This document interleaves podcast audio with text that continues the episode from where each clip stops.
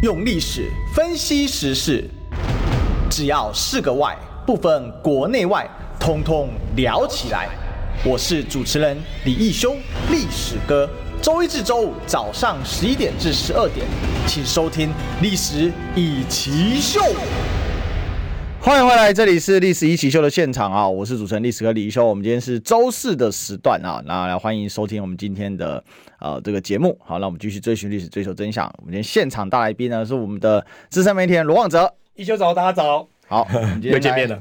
对对对对，昨天才跟旺哲在网络节目呃 这个有台的节目见面了。是是是。那今天我们来这个广播继续来聊啊。那我想这几天大概呃，这个蓝绿也是积极在博火了。对，那旺哲是不是先跟我们分享一下几个大事件吧？好，就是说你觉得最近攻防的焦点会是在落在哪里呢？因为我们今天想要来谈一下民调，那民调其实是有一些变化啊。嗯，那主要是国民党呃朱立伦主席啊喊出内参已经黄金交叉。对对对，那到底有没有黄金交叉？我们等一下来大家来判读一下。不过。呃，就是最近当然有几个主要的攻防点啊，哈，我想违建哈，好像谈的很火热哦，是不是？旺哲来分享一下，就是说你你目前怎么看蓝绿的驳火点在哪里？那另外柯文哲目前发挥的这个状况怎么样？哎，目前看起来哦，这个违建在上礼拜赖清德哭的时候达到一个高峰，可是现在目前这两天看起来又好像慢慢又又有点降温下来。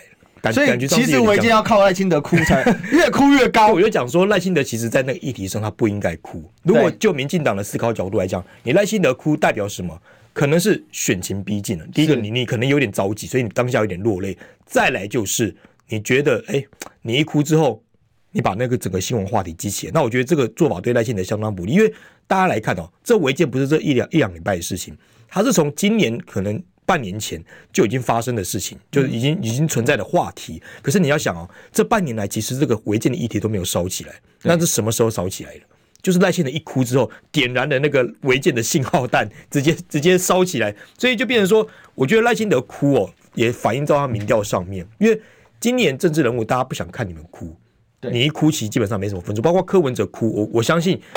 你你顶多就是凝聚你自己既有的支持者，可是其他选民看的会相当反感，包括包括赖幸德跟柯文哲哭，其实眼泪攻势在这次选举大家可以看出来，其实没有效。那再回到违建的问题上，赖幸德一哭，哎，连民进党的都自己在报道这这个事情。原本民进党其实不太报道违建的东西，对。但当民进党报道的时候，民进党说这是那个电视台或者是他的一些媒体，他有没有中间选民在看？嗯，也是多少会有，那他会也觉得说，你到底哭什么哭？对啊、你你就拿出你一一概的标准嘛。今天这个违建的争议哦，坦白讲，它是它是一个反映出民进党双标的地方。过去民进党在质疑黄国昌、质疑柯妈妈、质疑韩国瑜、质疑严宽恒，哇，那个是无所不用其极啊！每天开记者会，嗯、然后爆料，天天打，对，然后做人格毁灭战这样的事的的方式来逼人家拆违建。可是这样回过头来看，当赖清德面对自己违建争议的时候，他的态度是怎么样？那民进党内态度又是如何？其实，如果赖清德认为违建没有问题，他直接开记者会，直接讲讲完，哦，自己自己开就好了。为什么你要叫别人帮你开？别人会比你更懂你的家里吗？当然不会。所以你就自己哦，将心比心，大家都知道能够体谅你的情绪，嗯。但是我觉得你就自己把话讲清楚，你不需要哭，你一哭反而大家觉得说你是不是站不住脚？所以大家看哦，民调上原本赖清德在美丽岛电子报的民调在上礼拜。达到四十百分之四十哦，这这几天掉百分之三十四，这个这个往下的转折点，我个人认为跟违建大有关系。而这违建被引爆的信号，就是赖清德的眼泪引爆了赖清德民调下挫的原因。其实我觉得很奇怪，有一个点，旺哲就是为什么我不懂哎、欸，你就不要提就好了。而且他很他，我觉得赖清德也很神经。他回到万里的老家，对，他就要在万里老家的那一场从头哭到尾，而且他之前也没有拿那个道具什么的，就手帕，手帕，对对对，之前没有拿手帕出来，那现在不仅手帕拿出来，然后这个哭的更用力哦，从头说真的，真的可以不不是从头哽咽哦，是是是，好几度拭泪，那当然有人就放大说，其实赖清德好像没有流眼泪，但很奇怪，就是他要一直去强调他的万里人生嘛，然后讲到他的小时候，对，然后就要去提到违建，我不懂的是。干嘛特别回万里，然后特别去讲？其实这个，因为他回去其实是在帮赖品妤站台。是是是。那你也可以不用挑万里啊，你因为赖品妤那一区那么大，其实最大区是戏子嘛，万里人口其实很少。他特别要这个提到这个万里，然后我都觉得他一哭反而害到赖品鱼。赖品在后面偷笑，对，赖品在后面偷笑。可是是你要想，那个张力违建会不会等于在赖品妤的压力身上？因为赖品妤的选区也在那个金山万里，哦，你懂我意思吗？就会等会变一个相互作用的影响。而且我觉得有个关键呢，因为赖品妤的对手廖先想全拆了。对，那那所以民就我刚讲到民进党就是在这一点，你一只手指着别人，但没想到你是手指口指着自己，就让人家人家有话讲嘛。嗯，那所以就是说，为什么赖清德会要哭？我相信哦，赖清德哭这件事情，就连民进党内他们自己在做分析的时候，也觉得不太妥当。对你，你不要哭啊！你领先者你在哭什么？照理说应该是落后者在哭，你你领先者你就不应该哭。那一哭反映出一种情绪，可能你自己以为自己觉得说，哎，选战告急了；要不然就是赖清德自己判断错误，他认为用哭可以挽回他的支持度。哦，挽回大家对他的同情，但是我就我就讲了，今年选举大家观察到一个很不一样的现象，就是眼泪攻势其实是无效的。包括柯文哲他哭，坦白讲，你看哦，柯文哲哭有拉回中间选民嘛？有拉回他呃过去的支持者嘛？其实也很少，因为你看哦，各大民调都显示，包括我们待会谈到 TVBS 民调，目前柯文哲大概百分之二十左右，可是柯文哲的最高点是在哪里？百分之三十。对，所以你哭了之后，看起来没有达到那种效果出来。就你，你今天以前大家都说，以前我们一二十年在选举的时候，大家哭哭的时候，哦，吹动那个悲情牌哦，大家会相亲会挺你啊，会这个义愤填膺。可是今年大家不希望再看到眼泪，大家看到，实际上选民也很聪明，选民希望看到是这个候选人有没有带给我们开心、快乐、嗯、快乐投票，然后看到政策的方向跟希望，不要活在悲伤里面。所以你一哭，坦白讲，这眼泪公司在今年选举看得出来，真的没效了。但今年说真的，眼泪还真的是蛮多的。但但我我认为啦，哈，那这样好了，我直接问旺仔，旺仔，你觉得赖清德最后阶段，假设选情依然紧绷，他会不会拆？还是你觉得他是不可能拆？我觉得不会拆，他就是打死到底。我觉得不会拆了，因为坦白讲，如果我们我们换个角度想，如果你今天是民进党，你会拆吗？你想其他人都被他勒令，该死的都死光了，但他不会拆嘛？因为他看起来目前就是他自己不拆，其他人因为他没有他。如果站他角度来讲，他会认为说，我拆了我就输了。哦，我拆了就认为我是违建。那我之前不是再把这个效力效应放大嘛？那回到回到我刚刚一开始讲了，我认为违建议题在这两天开始有点降温的情况。嗯，因为这两天议题又开始其他议题开始出来了，包括像我们之前说克刚的议题，对，然后什么帝王条款这些有的没的，或者说哎其他的像。呃，民进党现在针对柯文哲的议题，对，好，或者说这个这个侯侯办他们可能要打打民进党，议题太多交锋，所以也冲淡了违建的这个这个话题了。所以我觉得哦，呃，赖清德接下来他是应该是不会再继续凹下去就，对了。那还会继续哭违建吗？我觉得应该不会哭，他应该就不会再碰这一题了。那那你觉得他最近哭是因为蓝的打他，白的也打他？因为黄国昌出手之后，对，确实这一题聚焦蛮高的，对。那我觉得有个关键啊，逼得民进党承认他是继承违建，但不是违建。嗯，来，大家听到叫继承违建，但不是违建。是，我觉得他自己心里也很清楚了，就是说他现在包括蓝或者是白哦，选票可能也不见得到他身上。那唯一的可以解读就是说，他觉得民进党的人没有完全回流。哦，有一些还寄存在柯文哲那边，或者说内心深绿的，或者说现在还没有还在外面徘徊，没、哦、没没有回来，不投票，不投票。对，哦、所以所以你看哦。赖清德，民进党再怎么看，民调也不会低于四十趴。可是你看赖清德，下民调掉到三十四趴，就如果以美丽岛电子报民调来看，浅绿不见了，浅绿不见了，然后中间绿也不见了，然后过去说你要说小音绿哦这一块可能也不见了，哦就变这中年轻人的这些绿都已经跑掉。那赖清德这一股，他要塑造一个他被蓝白打压的感觉。然后希望 他是执政党，怎么打压他？对对，那他他也是可以受到的感觉嘛？我想政治是不理性的东西。你你你今天如果支持过这个党或支持过这个候选人，你当他被打压的时候，你会发予这个同情心。像我跟义修，我们是站在比较，我们是比较站在另外一个角度来看这这选举嘛。那可是很多支持者，他们是深陷在那个那个氛围里面，情绪的情绪里面，对，所以他们就会觉得说，哎，这个好赖清德哭了啊，怎么办？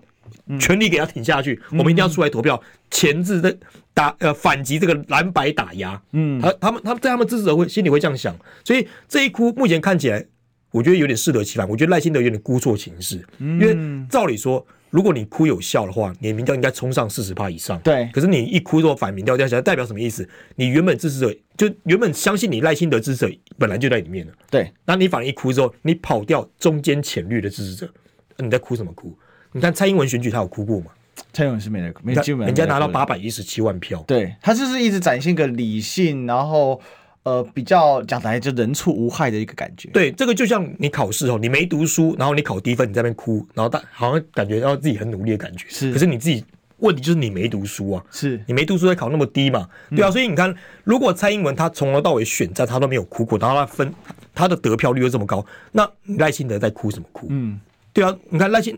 蔡英文不是没被打过违建，他之前的这个祖坟祖坟也被也被质疑过，嗯，可是人家有哭过吗？没有，没有哭过。因为什么？他正在领先的时候，他不他不会轻易动眼泪。所以你可以拿蔡英文的选举模式来对比赖清德的选举模式，其实就可以找到答案。赖清德，我觉得他有点判断错误。所以赖清德现在根本就是没办法抓到蔡英文那一批支持者嘛，对因为蔡英文帮民进党扩增出很多，我认为是额外的支持者，是是是，或者增量。那这跟赖清德个人性格，当然我认为是也非常有关系的。是不过现在有一个攻防是在于说，民进党现在对于赖清德的主错，他有一些很多的一些讲法，比如说，那他从小长到大，不过空照图调出来发现根本就是二零零四年新建的嘛，嗯、哦，完全是新盖出来。那也有人在说，其实你侯友宜就在护航赖清德啊，你这个违建你为什么不拆？你为什么不拆？你要么你就来给我拆。你你觉得对？现在他们有打一个点，就是说侯友谊不拆赖清德。这个这个老家这件事情，你你怎么看？就是说，他其实在打的是说，就是其实侯友谊其实就是在做政治操作，在做纵容，或者侯友谊就是绿的，他害怕赖清德等等。嗯、你你怎么看这种说法？你看哦，这个议题上，其实侯友宜没有多讲什么故事，就他他没有多对外多发表什么过意见，基本上是新北市政府，基本上都是新北市政府或者说其他民代在讲这些议题。嗯、你很少看到侯友宜在针对这个议题上哦侃侃而谈，或者说直接批评赖清德。那很很简单的道理，我觉得可能国民党他也不希望侯友谊来激起这种、嗯、这个话题了，因为毕竟新北市他执政嘛。那当然新北新北市当然有权利可以判定到底是 yes or no。那可是新北市没有作为的话，我觉得可能他们自己不想碰这一块，就怕可能会到底哦被被激起来政治破坏，对，就没有反而被激起来说，哎、欸，侯友谊为什么你不在新北市？嗯嗯，会会会会会形成个连连带话题。嗯、你懂我意思吗？哦，我懂，就是说。不要在新北市做太多。其实还有一个点是，对这个违建是既存违建，也政府也不能拆啊。对，所以所以现在民进党就只紧抓这点说，啊，这又不是违建，你不能拆就不是违建。对，所以我觉得侯侯阵营可能本身不想碰这个话题了，因为会有风险在，就是说你碰了之后会不会有反作用力，就反被质疑说，哎，你那你侯请假这个议题。是就莫名其妙可能会被民进党来操作，嗯，或者说你你那你之前为什么不做这些事情？到选举再做，是不是政治上有其他考量？就会变成你你一棒打下去之后，你可能会有会会有后坐力打到自己身上。嗯、所以我觉得侯在这一侯阵营在这一块是比较看起来比较谨慎，但是其他蓝营的小鸡他们可以继续打，他们继续打没差嘛？哦，所以其实你觉得说主赛这一题不该出手？然后其他继续打，这样子其实会一直对赖清德形成压力。对我，我是我我没有觉得不该出手，我是我是觉得评估说他们应该不会出手，就是说在他们评估认为可可能认为了我打下去会有反作用力，反而绿的会觉得说哇，你真的是打压。那我觉得绿也在等待这一刻，就等等你打哦。所以他现在放了很多就是消息说你有种你新北市政府拆我，对，对可是。现阶，但是我自己观察有一个事情是，如果假设侯宇真的拆的话，那其实侯宇变违法哎，因为这是第一类违建，这个不能立刻拆的，所以他就他干脆比较碰嘛，因为怎么碰都不对，因为这只是列管还拆，他怎么碰不？那那你就算碰了，你不能拆，但你还会变成延烧到其他衍生的议题上面。哦，对对对，对，所以你就不应该碰这个东西。我我认为他们的考量可能有这这方面的。说法，反正我就依法办事就好了。对对对对，依法行政，谢谢。没错没错没错。那要打其他人去打，其他去打，反正其他人去打，那这边你赖清德得解释嘛。对，现在其实最大的关键是寄存违建其实是违建，然后明明是违法，那赖清德不拆，这是不符合道德标准。对，那这一点就变成说 啊，你被这中痛力点点违建，加大根的违建，而且其实我觉得这起赖清德最失分的是，他一直在用谎言在。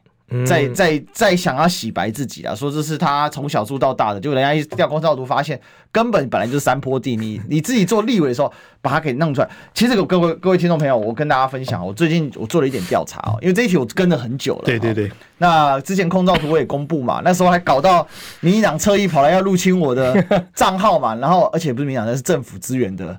政府资源，网军对不对？你你还记得我不是对对对公开那样？我当时在有台哈，在中天我都贴那个有直接公开那一张图，然后我我又把它贴在我脸书上。对，我想到他们反应怎么那么大？那自己就是很有问题。那我后来终于参透了一件事，因为赖清德这个违建是什么时候盖的？大家知道吗？他是二零零三年，就民国九十二年，对，然后民国九十三年完工的嘛，对。请问那个时候县长是谁？朱贞昌，对，对不对？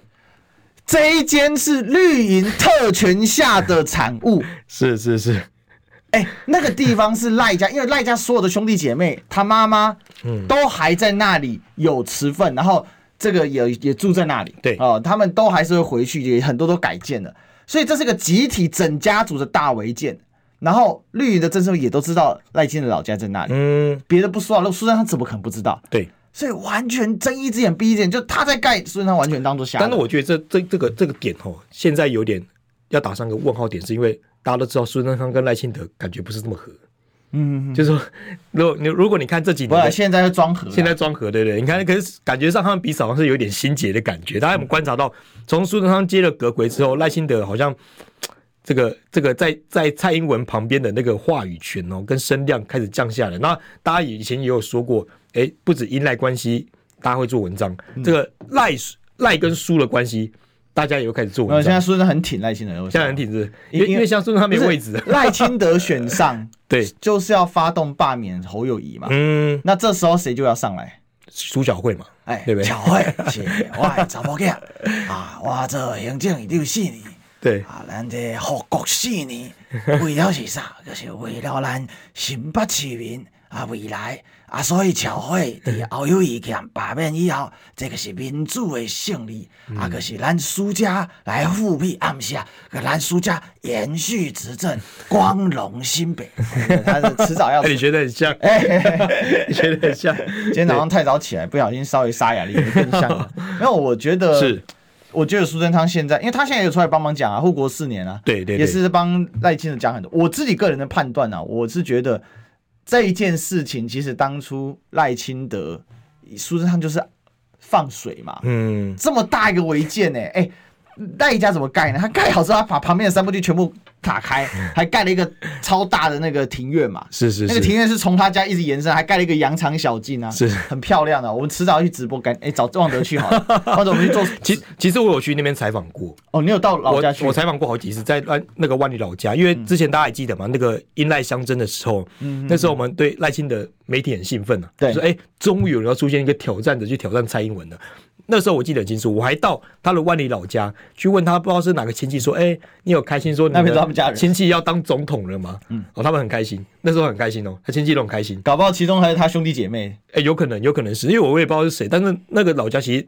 已经不是秘密了，就他老家在那边其实不是秘密，但所有媒体都知道，所以大家有什么事情的时候，包括他那时候当台南市长的时候，他也三不五时，过年的时候逢年过节会回到他老家去，嗯、那媒体也会去采访，所以大家对他老家其实蛮熟悉的。他过年都会回那里啊，他妈妈还在那、啊。对对对，所以所以大家都觉得，哎、欸，过去采访之后，哎、欸，觉得好像也没什么。你看从那个空照图看哦，对，其实那个地方开始改建，就是赖清德开始发达开始。对。很明显嘛，那附近几个建筑，而且越盖越多嘛。其实那边本来对面就都是山，那边的确比的的确比较荒凉，因为旁边都是山坡地。对。然后你说到市区去，其实发展也有限，它不像一般的我们像市区这么繁华，它可能就比较像是比较郊区的，而且是很郊区的地方了。所以，所以我也不知道为什么赖清德当时为什么要在那边建违建，我也不懂，就那个看不太懂。他他当。他到零四年的时候已经算是明星立委了，对，因为他国大其实就蛮有战力。嗯，然后我是自己是觉得啦，他为什么？因为你你看哦，那个违建就集中在那个二零零四年，对，那就那几年，那几年爆发式成长，嗯，所以你说苏贞昌不知道，我就是不绝对知道，因为他们会去嘛，是是是是是，那他怎么可能知道那里不是违那个？其实这种违建的事情呢，我们就就事论事，你有违法，你有违建，你就你就去面对，这很简单。你看哦，如果包括像柯妈妈年纪这么大，她都要面对她的顶楼违建。那你耐心的有什么道理不面对自己的违建？嗯，难道柯妈妈对她自己的住宿没有感情吗？嗯、对她自己的晒衣场没有感情吗？那你说韩国瑜、严宽恒他们自己的违建，他们也是拆啦，嗯、一式标准嘛。今天今天不是说因为你是民进党，所以你不需要拆。这个法律定在那边，你是违建，你就要自己去面对这个问题。违建是违法的建筑物啊。对，简单讲就这样子。那你违法，你还不没有任何作为。这个说不过去，尤尤其你接接下来可能是国家未来的总统，你带头违法，那成何体统？对不对？这个我觉得一般民众就很难接受这个点嘛。所以不是违建，是继承违建，不是违法，是体制的受害者。对，那你你说你玩这种文字游戏哦，你可以说服你的支持者没错，你说服不了大众啊。嗯，一般民众很难被你说服，所以你看民调掉下来了嘛。嗯，而且再加上你哭，因为大家可能觉得议题哦吵的也是有气无力，但当你一哭了之后，你看连我们今天都讨论了。哎，望着，我问你一个问题哦，因为。这个现在是选前一个月嘛？哎，今天破一个月了，各位。对，好，那大家各位观众朋友也可以大家一起来想一想这个问题，就是说 赖清德，因为他之前民调下来又上去，下来又上去。对。但我有一个疑问是，这个违建案烧出来之后，因为违建而离开了选民，其实一定是对居住正义有所不满。是是是。因为其实对违建为什么不满呢？因为两个嘛，就。你又没有建造，也没有使用执照，你凭什么？嗯，那其实就是一种相对很强的相对剥夺感。对，你可以随便乱盖，你可以开垦山坡地，滥垦滥伐，你可以没有违建，你可以盖到爽。然后呢，我又买不起房子，它其实跟现在的房子议题连在一起。对，我觉得这也是最近为什么当侯侯康提出五五五，就是要这个青年购物的时候。其实民进党反应非常的大，嗯，我觉得这两件事有一定程度连接，因为我想到违建，我就想到房子，想到房子就想到靠，我要付房贷，对，我得乖乖守法，然后呢，你他你民进党升息，我还得多三四千块的，是是的那个，我觉得很累，是，然后结果看赖清德盖房子什么成本都没有，那他还可以大剌剌在那边哭哭哭，嗯，那我的意思是说，这个会不会导致说他所失去的这种选票？他很难再回流，就是说，他这一波下来，跟他之前的下来其实有所不一样。之前是一般政策攻防、一体攻防，而这个是他本身人格的减损，跟他整个人的一个讲白了就诚信问题啊，是是是，相对剥夺问题。你觉得这一种违建的损血，它虽然不是立即性，那它它就像这种一像那个什么，我们玩玩游戏那个叫什么 dot，嗯，就是一滴一滴扣你，你知道吗？负面 buff 那一种哦，debuff 就是扣你扣你扣你。你你你怎么观察？我个人觉得赖清德还是有机会可以回血。因为毕竟现在选举还有一个月，然后因为选举吼议题是比多的，然后大家也是比烂的，你知道吗？就谁谁烂谁往下掉嘛。那你看哦，赖清德现在现在如果依照美丽岛电子报名掉掉到三十四趴左右，可是他最高点是在三四十趴，对，他也是有六趴的成长机会，嗯，所以我觉得还是有可能会回来，因为毕竟过去。你说民调上哈，那种起起落落，可能是民众对于这个议题的表态率。就是我今天对赖清德，我可能看电视看到哦，赖清德违建好，然后我先就就回答，我不我不想支持他。拍谁？对，我就我就先先不要支持他好了。可是你不能确保说这些选民不会回来，所以你看看民调的时候，我们要长期来看，嗯，这个候选人的高点最高到什么时候，低点又最低到什么时候？那如果现在看起来赖清德低点是三十四趴的话，可是他过去来到四十趴。那他的确有可能还会再成长回来。那相对而言，目前看起来，呃，蓝跟白他们最高点大概就三十趴左右。对，就是如如果各各种民调来看，大概三十趴出头，不管是美丽岛、TVBS、联合报，看起来都是三三十，呃，三十趴出头的话，那如果他们在往上增，我觉得相对而言，他们会比赖清德还要来点吃力。所以我觉得赖清德还是有机会可以再往上涨一点点，只是说接下来就看。在野党要拿出什么议题继续监督，不要让他民调上来。如果你继续打下去，继续打，才能压住他民调嘛，才会形成一个效应氛围出来。可是如果你打个一两天，像今天感觉上这个违建好像又没有持续发酵之后，你的民调又有可能被拉开。嗯，这个就这个就是选战嘛。因为我跟你讲，各位观众，你还记得上个月到底发生什么事情？对，大家一般一般印象比较模糊了。上礼拜各个候选人发生什么争议，你现在还记得吗？嗯，其实大家都忘记了。嗯，那所以选举也这样子，下个月的此时此刻，大家会记得这个月赖清德因为违建争议掉过眼泪吗？或许可能已经忘记了。嗯，所以我觉得哦，这个赖清德是有机会再往上涨。那我觉得蓝跟白相对要成长的空间，可能没有像赖清德这么大。所以我们就直接这样分析，因为你要看哦，明天要看长期来看，你不要只看说哎这一两个礼拜，是你要从这半年内来看。这候选的最高点跟最低点在哪里？嗯，那用此来分析的话，你就会找到答案。哦，OK，好，所以望哲意思是说，其实它还有涨回去的空间。对，那美丽岛今天最新的哈，好，今天最新的已经出来了哈。那可是广告还没出来，我们先进个广告。我关心国事、家事、天下事，但更关心健康事。我是赵少康，推荐每天中午十二点在中广流行网、新闻网联播的《听医生的话》。我们邀请到的都是国内数一数二的医疗权威，给你一个小时满满的医疗资讯，让你健康一把抓。除了收听以外，还要到 YouTube 频道上订阅 I Care 爱健康，按赞、订阅、开启小铃铛，爱健康三支箭，一件不能少。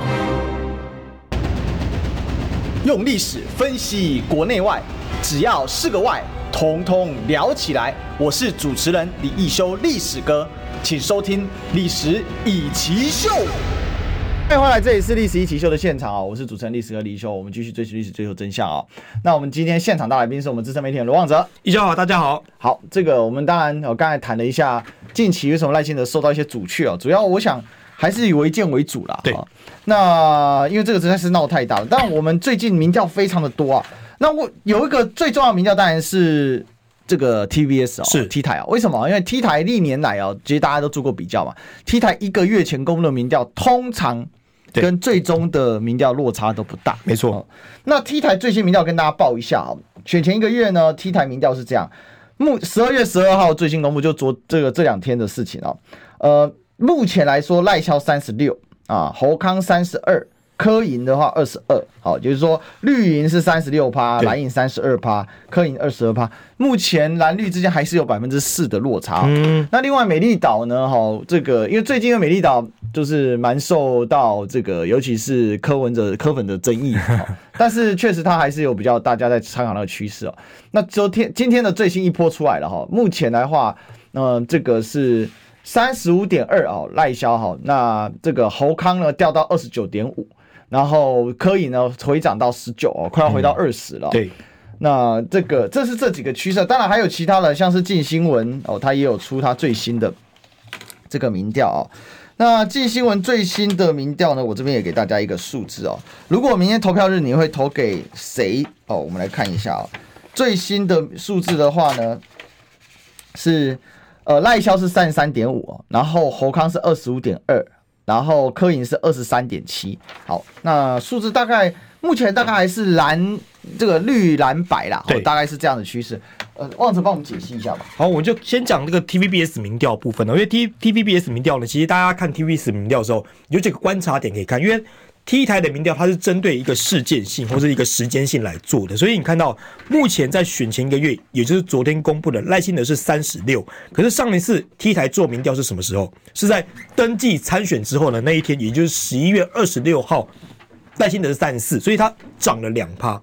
那侯友宜呢也涨了一趴，上次是三十一，现在是三十他，也涨了一趴，反倒是柯文哲下降了一趴。那从这个民调上，我们可以观察到什么点哦？其实，呃，民调上。除了表面上的数字之外，它其实民调后面有一些细部的东西。嗯、那细部的效应呢，其实显示了几个点，我跟大家分享一下。第一个，柯文哲的二十到二十九岁往下掉，对，二十二十到二十九岁往下掉了百分之四十九趴左右。嗯、所以你说柯文哲民调，你看哦，他在选前三个月的时候，他还有百分之二十九的支持度，可是到选前一个月的时候，已经掉到百分之二十二了。这连带，因为柯文哲最主要的这些支持就是二十到。四十岁这些民众，可是当你二十到二十九岁往下掉了将近一半之后，哇，这个影响力很大。对，你等你等于直接重挫重挫下去了嘛。然后再来赖清德他，我刚刚讲到他他三十四上一期就是选前登记之后，十一月二十六号他的民调是三十四趴，嗯，那现在呢是三十六趴，主要原因在哪里？他六十岁以上的民众增加了，对。赖清德的民调在六十岁以上增加之后，导致他基本盘回稳，然后慢慢再往上走。可是这是我觉得最值得观察的点在哪里？中间选民的问题。嗯，中间选民其实各个表态率其实都差不多。中间选民像赖清德支持度百分之二十八，侯友宜二三，那柯文哲下滑到二十一，所以就变成说民调上大家可以看出来变两强一弱的态势。哪两强？民进党跟国民党现在开始有点捉对厮杀的感觉。对，那呃。柯文哲开始有点逐渐往下走，嗯，哦，其实各大民调都包括 T 台、联合报、美丽岛，目前都呈现这样的态势。是，那当然，民众党他们有他们自己的说法，说他们有求真民调，哦，赖那个柯文哲坐二望一，对，我们也尊重。但是问题是，民调大家不要只看一份，多份的来看。我我每次在节目上都要呼吁说，大家民调不要只看一份，大家把每份民调叠在一起。慢慢就会看出那脉络出来。你要搭配新闻时事，长期观察，你心中就会找到那个答案。嗯哼哼哼。那你怎么看那个朱立伦说内参已经黄金交叉？我我个人是比较打上问号了。嗯，我觉得这个可能就是真的是壮胆用的，延续气势。我我觉得可能很接近，没错。但你说有没有可能已经黄金交叉了？我觉得我自己打上个问号。我觉得还可能还有一段距离，就说你可能已经接近，没错。但有没有到超车或是呃黄金交叉？尤其是朱立伦讲的，我 我可能要打三个问号。大家还记得吗？在之前之前侯友谊老三的时候，嗯，朱立伦曾经说过什么？他说他已经在超科赶赖了。嗯那那时候大家是笑出来，对，那时候大家笑出来。那时候那时候赖清德说内参民调，大家笑出来嘛。所以我觉得，其实我觉得朱立伦这时候也尽量不要讲这些话 比较好，大家就就事论事。因为你有时候讲那话反而被人家笑，你知道吗？是，所以干脆就不要讲，你就让这些比较公正的民调，有个公信的民调做给大家看，就知道了。那你你这样感觉有点像提油救火的感觉，嗯哼，好，今天大大家在学前面拼的这么精彩，拼的这么认真，结果没想到，哎，你突然说，哎，我们已经黄金交叉了。我跟你讲，信者恒信，不信者恒不信。那中间水平会打上一个问号，就会对你讲的质疑嘛。那如果今天赖清德说啊，我们稳赢了，我们民调稳赢了，你觉得其他人会怎么相信？嗯，啊，你都骗人啊，怎么可能？说说而已嘛。所以我觉得这个就像黄珊珊讲，他们民调现在坐二望一。对一般人会相信吗？呃，其他民众会相信吗？有人说叫三三排民调，对啊，所以我觉得朱立伦其实也不用讲这些，不要讲这些话了，就是大可不必啊。就事实证明，现在很多的民调，我我相信连民众党自己支持的都认为，现在可能民调上就是蓝绿排一二，嗯，柯文哲变老三，嗯哼哼，可能连民众党都这样认为说，你我说真的，你朱立伦就不用在火上加油了，嗯哼，对不对？你讲这个没有意义啊，也帮帮不了加分啊。对不对？你你顶多就带个议题的潮风向而已。那风向完，风向有这个顺风跟逆风。对，你怎么知道这风向不会变成逆风？嗯，对不对？所以我觉得还是大家看几个有公信力的民调。因为说真的哦，那你就朱立伦，你把数字拿出来啊。如果你要讲内参民调，你就像黄珊珊一样把数字拿出来给大家批判解嘛。对，对不对？那如果没有的话，我觉得这种话大可不必。因为现在选举倒数一个月，大家都很努力，不管各个阵营都很努力，没有人希望。呃，突然冒出一句话，导致选情有任何变动。嗯哼哼哼哼，来，这个我给大家看几个比较细节的数字哦。民进党在 T 台啊，他因为他有公布细项嘛，嗯，民进党的支持者赖萧佩是从呃上个月啊，就十一月二十六到十二月二十二啊，我们现在都讲十一月二十六、十二月二十二变化哦，从八十八涨到九十三哦。国民党呢，侯康佩的数字从八十七涨到八十七，不能再高了。那这个民众党的自己就是支持自己的，我刚才讲都是支持自己政党状况啊。从八十四跌到八十二。那民进党在不管是在国民党或民众党支持，目前拿的比例都相对蛮低的。比如说赖萧对国民党支持拿三趴哦，那这个几乎就等于零的啦。对，因为误差范围内嘛。民众党四趴，那有一点点。嗯。侯康的话呢，几乎民进党只有一哦，就基本是拿不到。好，但是民众党有百分之十一在侯康这边哦。嗯。那柯颖的部分呢？哈，百分之五在民进党这边。嗯。哦，那这个百分之八在国民党这边。所以其实可以，如果从这样的交叉对照看起来的话，其实柯文哲还是可以拿到一点点蓝跟一点点绿。那绿的基本上已经拿不太到，呃，就是蓝的票或绿的票。对。那蓝的还可以拿到一点点白的票。对。然后。基本上拿不到绿的票，也就是说侯友宜当初想拿浅绿的战略，在此时此刻可以宣告，就是彻底是不可能的事情。但是确实拿到一一部分民众党的票，你怎么看这样的一个趋势？很明显嘛，你说真的哦，浅绿的民众会投给国民党吗？当然不会嘛，怎么可能会？他、嗯、他宁宁可去投给民民众党，他也不会去投给国民党。对，这个脉络很清。所以你说民众党为什么可以拉到浅绿跟浅蓝的票在这里？嗯、因为浅绿他不会去投国民党。所以国民党不要再笑熊说可以拉到浅绿的票，不可能。今天如果第三势力的话，就是不可能，因为沙卡都就没有中间选民，对，沙卡都就不会有嘛。那好，你说那民众党现在坦白讲，他蓝绿的还是有些遗留在他们的阵营的票，嗯，那能不能拉回来不知道。那坦白讲，对蓝绿来讲也是一样，他们有些流失票是流流流失在民众党身上，嗯，能不能拉回来也不知道，还是还是有一些情绪在。我我相信啊，不管是。民进党的这个赖清德可能让民进党支持者、绿营支持者不满意，对，跑到柯文哲去，或者国民党支持者看到侯友谊觉得不满意，跑到柯文哲上上去，这都是有的。那接下来选战，你如果你以这份民调，以现在民调来看，你觉得有没有可能产生弃保效应？我觉得可能会有，因为的确啦，说真的，中间一般民众希望投给会赢的人，对。哦，除非你是真的很死忠的支持者，嗯、那义无反顾拼一次，我觉得 OK，没问题。但是你说真的，呃，如果就各个选举来看哦，通常以台湾的选举历史来看，很少有三股势力是平起平坐的。对，大概都是两大一小。对，大概都是两大一小。不管之前哦，你说你说二两千年这个这个连战宋楚瑜跟陈水扁，其实连战也是相对比较弱势的，嗯，也也是相对比较低，也是低很多。那反是宋楚瑜跟陈水扁比较接近嘛。对，所以基本上我觉得都是呈现一个两大一小的方式。那两大一小，大家会怎么解读？就是当中会有一些弃保效应存在。那弃保效应现在回到谁身上？柯文哲的身上有蓝有绿，目前看起来蓝绿都会牵动。那也都不知道。目前看起来，我我个人是觉得，呃，选举态势变蓝绿相争，但是柯文哲有左右战局的可能性。柯文哲有左右战局可能性。好，那我有左右广告的可能性。我们先进个广告。想健康怎么这么难？想要健康一点都不难哦！现在就打开 YouTube，搜寻“爱健康”，看到红色的“爱健康”就是我们的频道哦。马上按下订阅，并且打开小铃铛，就能医疗保健资讯一把抓。想要健康生活，真的一点都不难，还等什么呢？爱健康的你，现在就打开 YouTube，订阅“爱健康”。用历史分析国内外，只要是个“外”，统统聊起来。我是主持人李易修，历史哥，请收听《历史以奇秀》。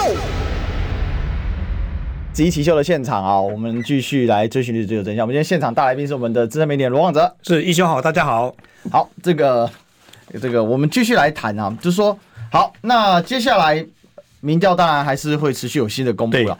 那我我们来做个讨论好了，就是说，那你觉得接下来就是蓝营的主攻点要在哪里？那柯文哲会怎么打？那绿营会怎么打？我们一个一个来分析好了。因为蓝营现在是追赶者嘛，对，好，那大家其实就是为什么现在选举热起来？有个关键，各位，因为现在让人家感觉说有点希望，但是好像又还没有成功。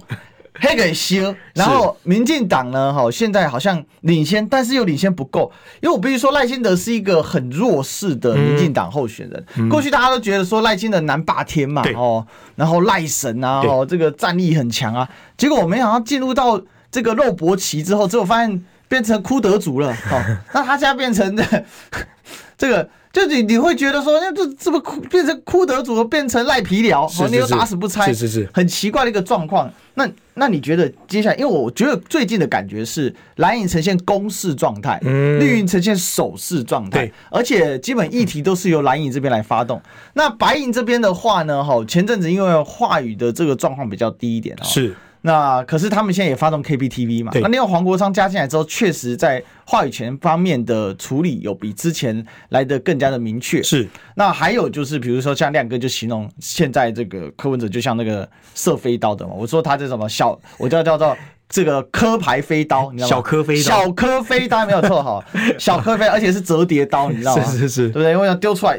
然后那个折叠刀又有那个折，有那个折，它会转嘛？对对对，有时候不小心射到蓝的，有时候不小心射到绿的，这样子。那你你怎么？我们一个一个来哈。是。旺哲，你觉得接下来国民党会往哪边攻？哦，就侯康他往哪边攻，然后有效果吗？目前看起来，我觉得蓝跟白哦都在往那个绿的方向攻。嗯。你看蓝白这一阵子互相厮杀的情况好像越来越少了，因为大概在他们评估来来看啊，如果没有来看这边 T 台的民调来看的话，他们可能觉得。各自能够取得的支持者也有限了，嗯，这样打民众党如果打太低，如果对蓝的角度来讲，民众党打太低，对他们来说不见得是好事，嗯，因为那些支持者可能回到民进党身上去，那民这不就等于是国民党就跟民政民进党拉开差距了嘛？所以我觉得对国民党来说，现在战略大家看得很清楚，他们对民众党开始已经没有在攻击了，那反而是攻击民进党。哦，一一一些一些呃政策的策略，刚刚提提提到的房子啊、住宅啊这些有没的。嗯、那对民众党而言，我觉得相对也是，因为大家来看哦，上个礼拜其实柯文哲民调慢慢涨起来，对，有往上涨。那主要原因是什么？柯文哲打了民进党，打了民进党之后，哎，他他可以拉到一些中间选民回来，因为柯文哲像打国民党，其实看起来有效果也是有限的、啊。我我觉得在他们自己评估来看的话，民众党打国民党像效果也是有限。那大家也会觉得说，对啊，你看你们。在野党何必互相厮杀呢？你们应该是监督民进党才对啊！感觉情绪比较下去了。对对，因为终于哎，现在三七了，我突然想到，对，我我什么三七？各位你知道吗？就是君悦事件，是是是，君悦吵架三七了，终于二十一天，好像终于情绪比较下去了。对，所以你看得出来，像蓝跟白其实都在往民进党的身上打。那我觉得这对他们来说也是个好方向，因为的确啦，民进党就是就执政党，你不对他监督，你何必要对在野党监督呢？没有意义嘛。那民众觉得说，哎，看你们两个蓝白互相厮杀，看得很腻啊。嗯，尤其现在还是有些区域立委哈，包括像我们昨天在节目上谈到了毕如姐。或者说李友仪这几个选区，嗯，他需要蓝白支持者的力量，那你打下去没有意义啊，嗯，就互相互相开撕而已啊，对对啊，那不是彼此尴尬吗？所以看出来目前蓝跟白都在往民进党的路打，那当然对民进党而言，他其实蛮谨慎的。我昨天看到一个新闻哦，昨天呃柯文哲不是抢到选前之夜的凯道路权吗？嗯，然后昨天那民进党的那个党部主委张茂南出来讲一句话啊，没那个屁股你就不要哦。哦，在那在那在那借讲这么难听啊！不要在那借场地。可是后来他这句话讲出去之后，我听记者讲说，那个上面有人反弹，说你不要刺激柯文哲，嗯，不要刺激柯粉，嗯，所以后来改改再改改一套说法，就说哎，那我们就尊重他们这样子，嗯嗯，因为你看一开始他们讲话是很冲的哦，说哎，就数落数落柯文哲嘛，数落这些柯粉说啊，你们没有那个没有那个人潮，没有那个人家，你们租得起，对不对？你们撑得起凯道这个场地吗？然后马上。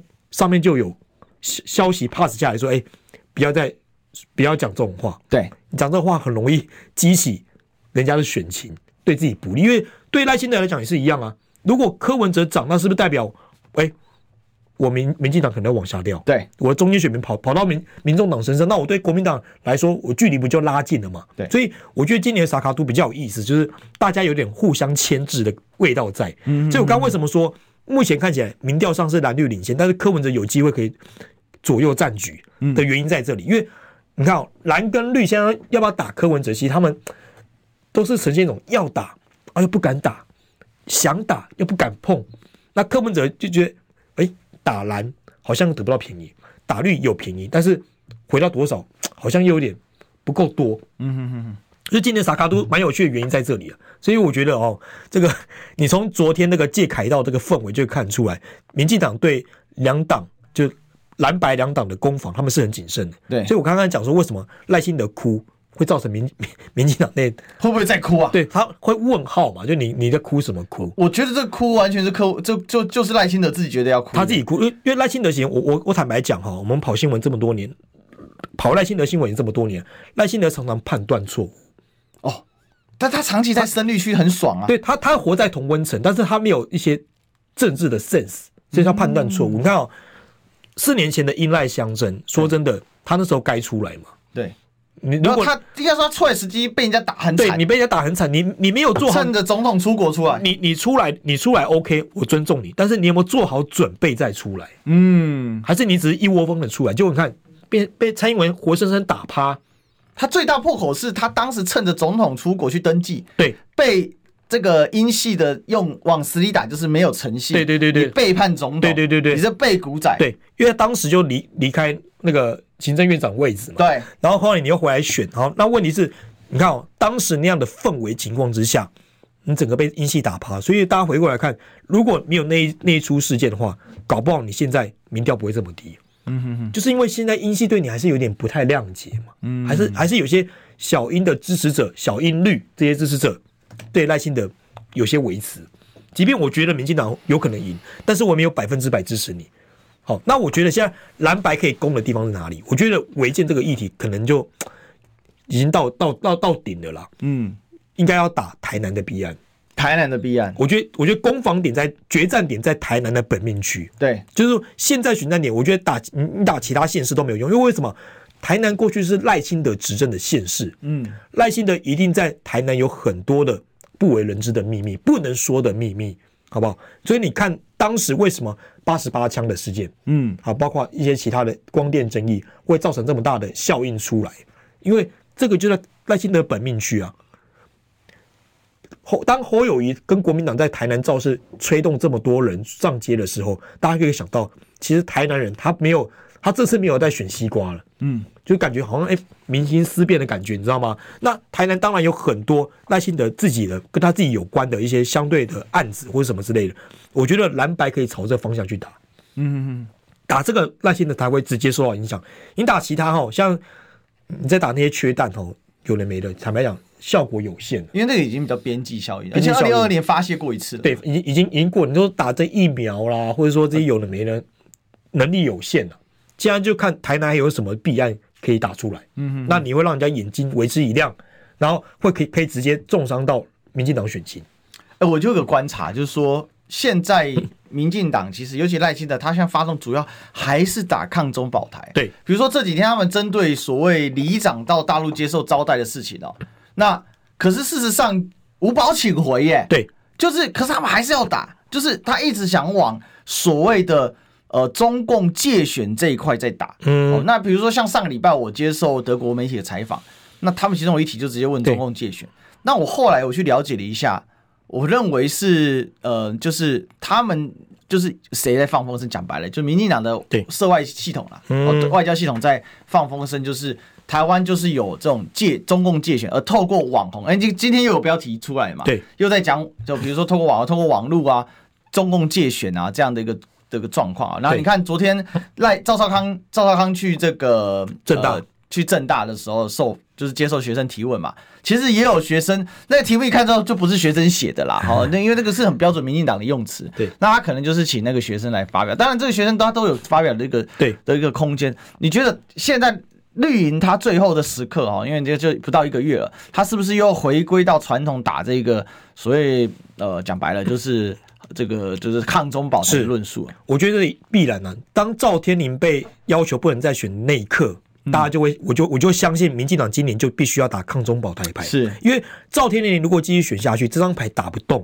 所以你看哦，从赵天麟的案子上可以看得很清楚，为什么赵天麟必须走，就是民进党一定要打抗中保台牌。那赵天麟不走，他们怎么打都打不动。两岸一家亲亲，对，所以你你看，说真的，你不不可能一面打抗中保台牌，一方面说，哎，赵天麟动算，这会很讽刺啊。所以大 家回过头来看，当赵天麟事件一发生，他一走。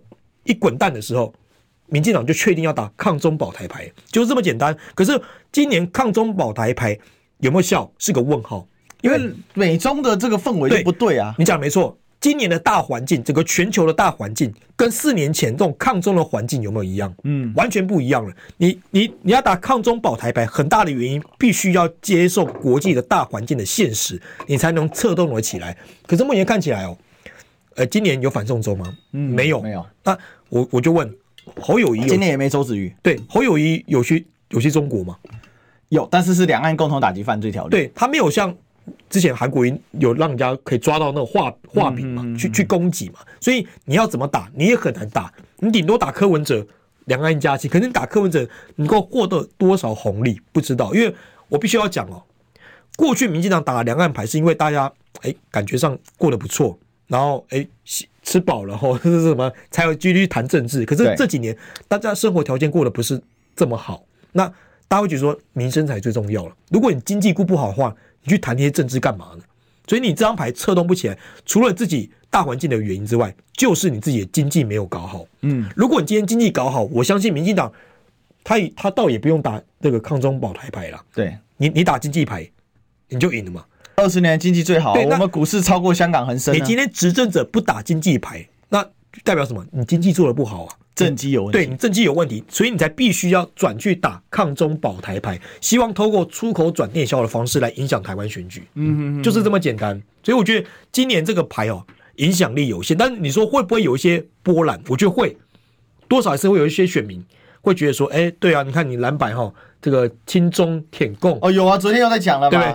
这个在昨天是赖清德自己讲的吧？对，就就我不知道他们讲，对，他又在讲说这个蓝白是这个哦要过半，对，因为蓝白呢会如果国会不过半的话呢，又这这个蓝白是中国路线这样子，对，所以你看哦，今今年这样讲效应边境效应递减很多，你你要想四年前那个随便打，基本上你有喊抗中保台，你要去选立委基本上都会过。嗯嗯，对吧？那今年看完全很难呐、啊。哦，所以所以这我们今天大概做了一点分析了哈。那如果说抗中马来牌失效的话，那基本上民进党要拉开，我看是还是很困难的哈。